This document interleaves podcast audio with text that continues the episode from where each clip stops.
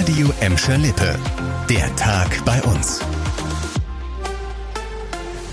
Mit Nadine Bohnengel, hallo zusammen. Und da starten wir mit einem wichtigen Posten in Gelsenkirchen, der jetzt seit einem Jahr unbesetzt ist. Der Posten des Polizeipräsidenten. Im August vergangenen Jahres ist die ehemalige Polizeipräsidentin Britta Zur als Beigeordnete zur Stadt Düsseldorf gewechselt. Seitdem gibt es nur eine kommissarische Leitung. Sehen könnt ihr das ab sofort auch am August-Bebel-Haus in der Gelsenkirchener Innenstadt. Da hat die SPD gestern Nachmittag eine Account-Up-Uhr enthüllt.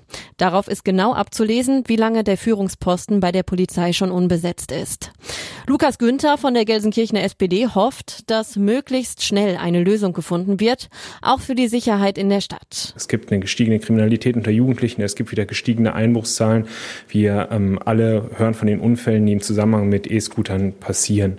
Ähm, da muss ein neuer Augenmerk drauf. Dafür muss die Sicherheits- und Ordnungspartnerschaft zwischen der Stadt Gelsenkirchen und der Polizei erneuert und weiterentwickelt werden.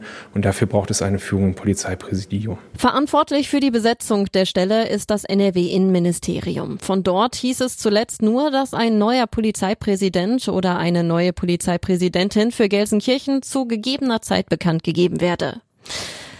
Kommen wir vom Polizeipräsidium Gelsenkirchen zum Präsidium in Recklinghausen, das ja auch für Bottrop zuständig ist.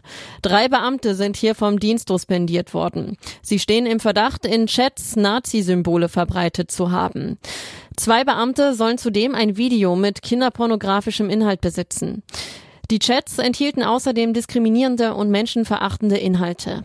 Polizeipräsidentin Friederike Zurhausen äußerte sich schockiert über die Vorwürfe und betonte die Unschuldsvermutung. Dennoch seien die Anschuldigungen so schwerwiegend, dass sie den betroffenen Beamten sofort das Weiterarbeiten verboten habe. Sprechen wir zum Schluss noch über eine neue App, die Mission Air App. Die hat der Regionalverband Ruhr jetzt herausgebracht, um die neuen Angebote in Nienhausen und von der Ort noch bekannter zu machen. Damit könnt ihr in allen fünf Revierparks auf digitale Entdeckungstour gehen.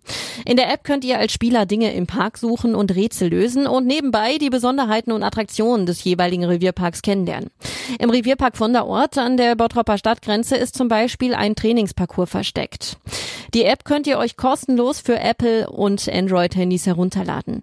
Im Spätsommer sollen die rundum erneuerten Revierparks auch nochmal bei geführten Erlebnistouren vorgestellt werden.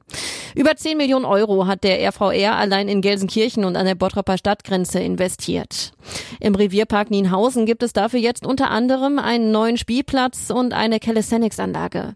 In Vonderort könnt ihr bouldern und auf einem Pumptrack fahren.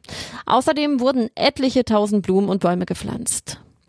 Und das war der Tag bei uns im Radio und als Podcast. Aktuelle Nachrichten aus Gladberg, Bottrop und Gelsenkirchen findet ihr jederzeit auf radio und in unserer App.